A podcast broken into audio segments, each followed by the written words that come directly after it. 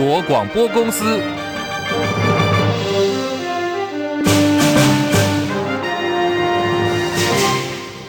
大家好，欢迎收听中广新闻，我是黄丽凤。新闻开始来看的是一句话惹怒了在野党，包括国民党跟民众党都生气了。昨天三立新闻独家报道，民众党总统参选柯文哲跟国民党党主席朱立伦已经通过电话谈了蓝白合，而报道还说柯文哲也跟国民党的秘书长黄健庭见过面。对此，柯文哲竞选办公室发言人陈志汉今天痛批，内容子虚乌有，要求三立电视必须更正道歉，否则要。要提高。三立新闻用非常大的篇幅，用独家报道的形式里头来影射说，朱立伦跟柯文哲两个人已经有通过话，而且已经跟黄健庭见面。更进一步的说，已经讨论到分官进爵，说已经要给行政院长给朱立伦来当。那么，甚至报道当中呢，还指出说这一番话，这个分封进爵的话呢，也引发了质疑，是是不是有这个黑箱的这个状况？那么，我们就要请教三立新闻，既然这是三立新闻的独家报道，又何来这么快就有人质疑的说法？这是不是先射箭再画靶？已经设定好的剧本，只是在引军入瓮而已。那我们必须要再强调一次，其实三立新闻呢，用这种不具名的方式拉背、影射、变音的说法来制造假新闻，也不是第一次了。过去曾经有媒体报道。三立新闻呢，爆料假新闻，用拉背的方式，主播拒报。这个原因就是因为这个主播认出来，这个爆料人就是自家的记者，而且在业界也颇多传闻。所以我们希望三立新闻必须要正视这样的状况。媒体是社会公器，有善尽查证的义务跟责任。台湾民众党会正式提告，也请三立新闻说明他们的消息来源，不要躲在新闻自由的保护伞背后。希望他们还给大众一个知的权利。好，现在国民党也跟进了，说尊重民众党对于未经查证不实报道的立场。如果说要提告，国民党也会予以支持。而高雄市前市长韩国瑜表态要参加二礼二十三号礼拜天国民党的全代会，引发外界关注。对此，国民党总统参选侯友宜竞选办公室组织副召集人谢龙介直言，很多的韩粉还有支持者一直不谅解他为什么不劝进韩国瑜选总统。不过呢，他说他自己很清楚，因为韩国瑜四年前所受的创伤，所以他一定要考虑韩国瑜的心情。而且韩国瑜也已经表态了，没有参选的意愿。对于韩国瑜，明确表态会出席二十三号国民党全代会，和国民党提名的总统跟立委参选人并肩坐在一起，下架民进党，捍卫中华民国。国民党立法院党团总召曾明忠相当看好。韩国市长过去一再声明一定支持侯友宜市长，那全代会韩国瑜市长在这个时候会参加，站出来跟侯友宜一起。啊！呼吁大家来支持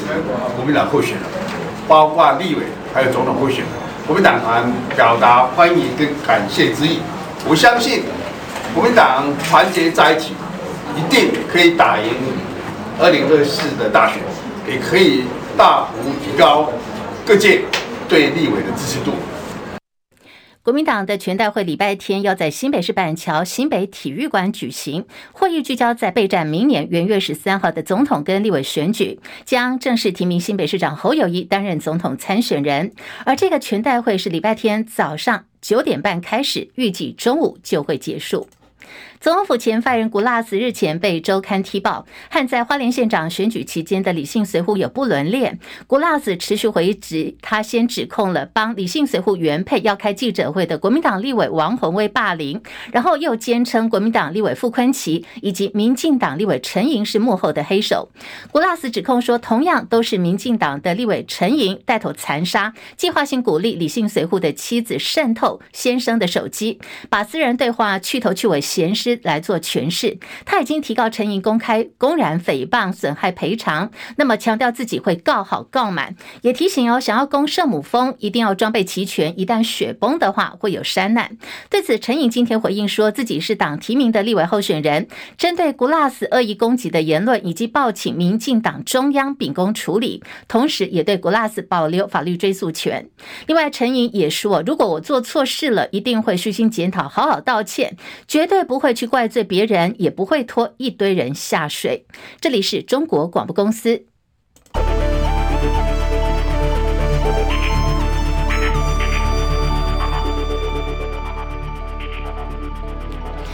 台币兑换美元贬值了一点四一角，来到三十一点二一八兑换一美元。台北股市下跌一百四十三点，一万七千零二十一点，跌幅百分之零点八四，成交金已经来到了三千八百三十二亿元。柜台指数下跌一点三七点，两百二十三点一三点，跌幅百分之零点六零。日本股市下跌一百五十七点，三万两千三百三十三点，跌幅百分之零点四八。韩国股市平盘附近震荡两两千六百零四点，港股上扬了一百一十一点，一万九千零三十九点，涨幅百分之零点六零。大陆股市上海综合指数小跌四点，三千一百六十五点，跌幅百分之零点一四。深圳成指下跌十点，来到一万零八百零五点。在印度股市方面，现在跌幅比较深，已经下跌了六百五十六点，来到六万六千九百一十五点，跌幅有百分之零点九七。国际汇价方面，欧元兑换美元元一点一一四零，美元兑换日元来到了一百四十点一零，一美元兑换七点一六九一人民币。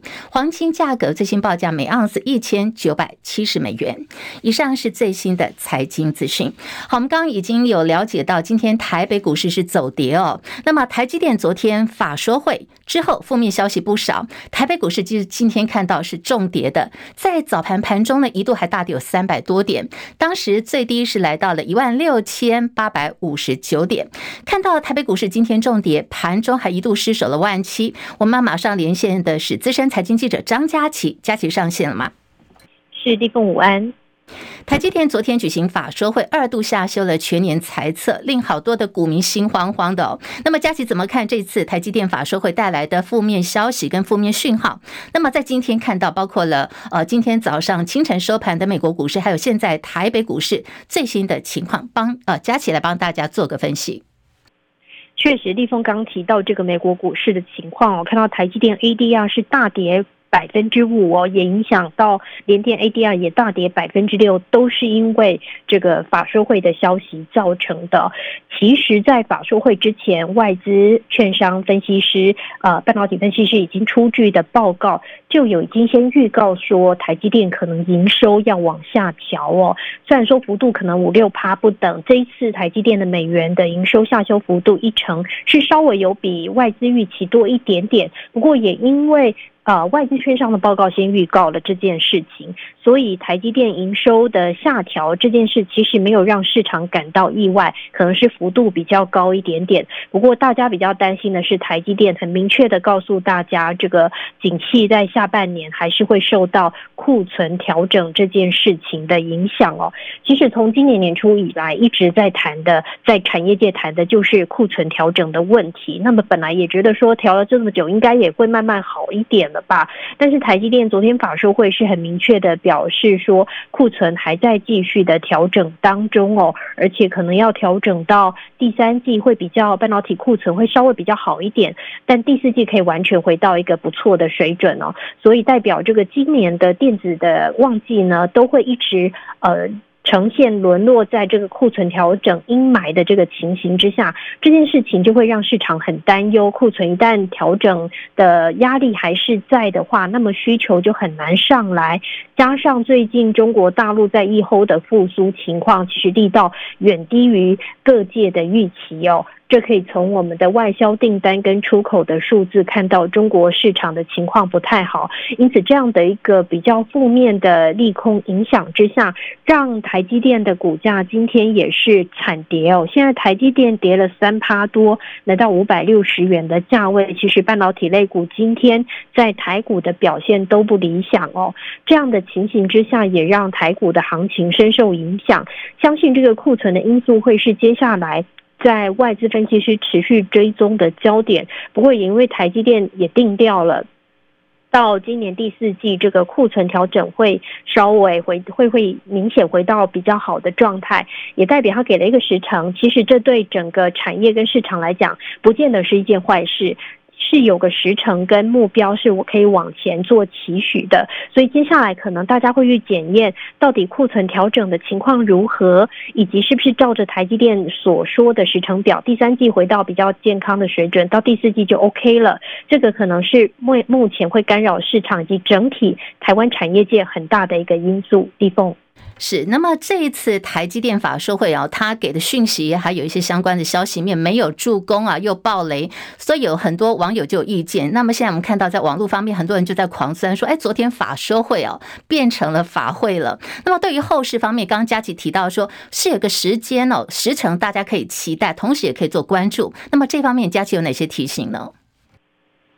呃，接下来台积电的营运展望啊，势必是牵动整个台湾经济很重要的因素，不只有股价，因为台积电的出口的状况的这个订单状况，会直接影响到我国的出口跟外销订单。那目前看起来，呃，在没有太大力道的这个提振之下呢，可能这个我国的出口跟外销订单表现都不会太好。其实对照到。财政部跟经济部公布的出口及外销订单展望，似乎也还蛮能够符合台积电释出的预期哦。所以说，这个关键点应该。啊，市场会去检验这个力道，如果慢慢呃能够恢复的话，我国的出口动能能够恢复的话，是不是到第四季会好一点？那会反映在股价能不能先行表态？这个就会是市场去检验的。也就是第三季台积电的法说会会变得更为重要，因为大家会去检测它第二季讲的这个时程有没有往后延迟，或甚至是提早了。如果说台积电第三季的展望能给出一个更明确的效果，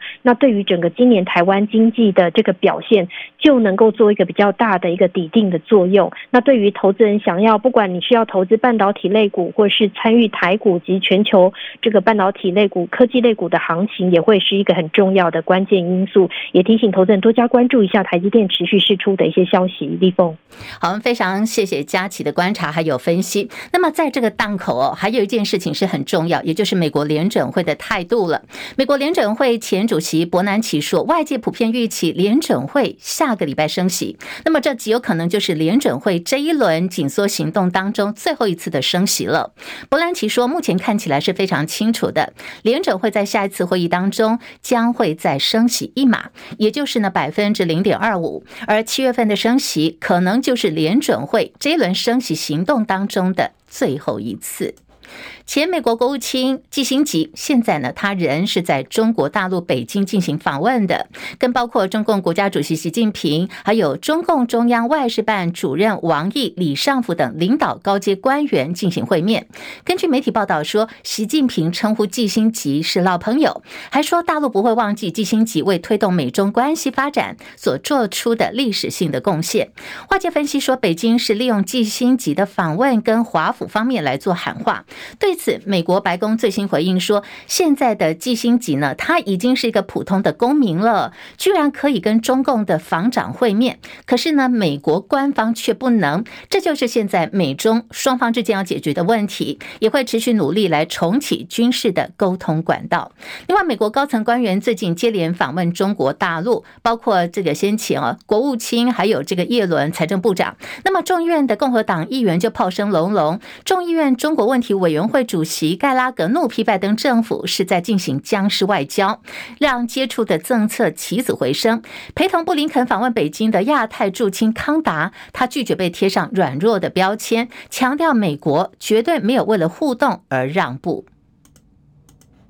中国大陆外交部长秦刚已经超过三个多礼拜都没有公开露面了，他人到底在哪里哦？秦刚在哪？这五个字成为许多媒体的这个标题。媒体在疯传的就是他可能是恋上了这个双面女间谍，也就是一个女主播出轨，还说生了孩子，甚或是叛变遭到俄罗斯总统普廷告密。不过到目前为止，传言这么多，没有一个是得到有正确答案的。根据《华尔街日报》最新报道，中共中央。外办主任王毅，也就是前中共的外交部长王毅，跟美方说，秦刚是因为健康的因素，所以才缺席了很多公开的活动。这个最新的说法跟大陆外交部先前的解释是一致的。而王毅还对布林肯说，中方会跟美方保持畅通的沟通管道，保证中美两方高层接触不会受到影响，而美中之间的关系也会持续的解冻。另外是中国大陆的骇客侵入到美国高层官员的电子邮件，包括是美国驻中国大使伯恩斯、国务院亚太驻青康达，都是台面上已经知道的受害者。戚海伦报道。三名知情美国官员指出，中国骇客入侵了美国驻中国大使伯恩斯的电子邮件账户，这是有针对性的情报收集活动的一部分。知情人士说，骇客还入侵了美国国务院主管东亚事务、亚太驻青康达的电子邮件。康达最近随国务卿布林肯访问过中国。消息由《华尔街日报》率先披露，这加剧了上周首度披露关于中国骇客攻击事件对美国造成的影响。美国有线电视新闻网 CNN。先前报道，骇客渗透了商务部长雷蒙多的电子邮件。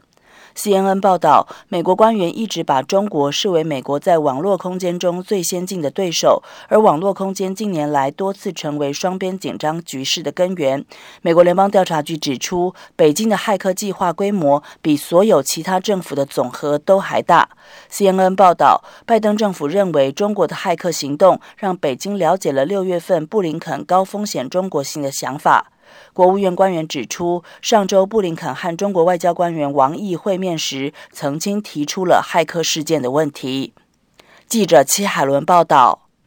同样也是骇客的问题，这是北韩的骇客入侵了美国的 IT 公司。路透社报道说，有一个背后呢，由北韩政府撑腰的骇客团体入侵一家美国资讯科技管理公司，同时还以这家公司作为跳板，锁定了加密货币公司，目的呢就是要来偷加密货币。尽管说有包括联合国报告在内，大量证据都显示北韩是有组织性的在偷数位货币，不过在平壤方面呢，当局一直都是否认。认的。另外，南韩地区有最近是暴雨连连，伤亡相当的惨重。根据南韩中央灾难安全对策本部统计，截至今天早上最新的统计哦，南韩这场暴雨已经造成了四十六人死亡，还有两千两百多名的灾民流离失所。焦点回到国内，看到的是帛琉级天使轮，昨天在高雄港外海进水倾斜了，在今天凌晨呈现的还是一个半沉没的状态，只剩下船首是浮在水面上，半浮半沉的，船上空货柜漂流在海面上。高雄港呢，已经在搜寻跟打捞，也为此在进行出港的管制时间调整。林宪元报道：天使轮船舱进水后，船上十九名船员第一时间获救上岸，但是船只持续进水半沉，船上的空货柜漂流海面上。高雄港区动员拖船以及各类工作船连夜搜寻打捞，避免影响航安。也因为货柜漂流的影响，高雄港一港口在二十号暂停船舶进出港，持续管制到二十一号的清晨五点三十五分。而高雄港二港口也因为漂流货柜影响，二十一号上午五点起开始管制进出港，管制时间到九点结束。另外，在天使轮船上仍存有燃油，为避免燃油外泄污染海域，包括高雄港务分公司以及海洋委员会在沉船周围围设了燃油锁以及吸油棉。高雄港务分公司也要求船东限期内提送沉船打捞计划，也必须派船在沉船周围监控，避免漏油污染。中广记者林宪元高雄报道。关注的是政坛焦点，国民党台北市第五选区，也就是北中正万华区立委提名人选，到现在都还没有定案。面对包括有党主席朱立伦在内的五度邀约，前高雄市长韩归的女儿韩冰始终呢都是婉拒参选的。最近有个消息说，韩冰是为了要争取党内不分区的立委提名，才会拒绝参选。对此，韩国瑜办公室郑重发出了澄清稿，说绝对没有此事。韩判表示，对于这次的选举，韩冰的态度一直。都很清楚，就是现阶段呢，他是希望能够专心在学业方面充实自己，没有任何其他的想法。期盼外界呢不要再来进行刻意的政治操作、扭曲、不实解读，也希望呢不要再用错误的讯息以讹传讹了。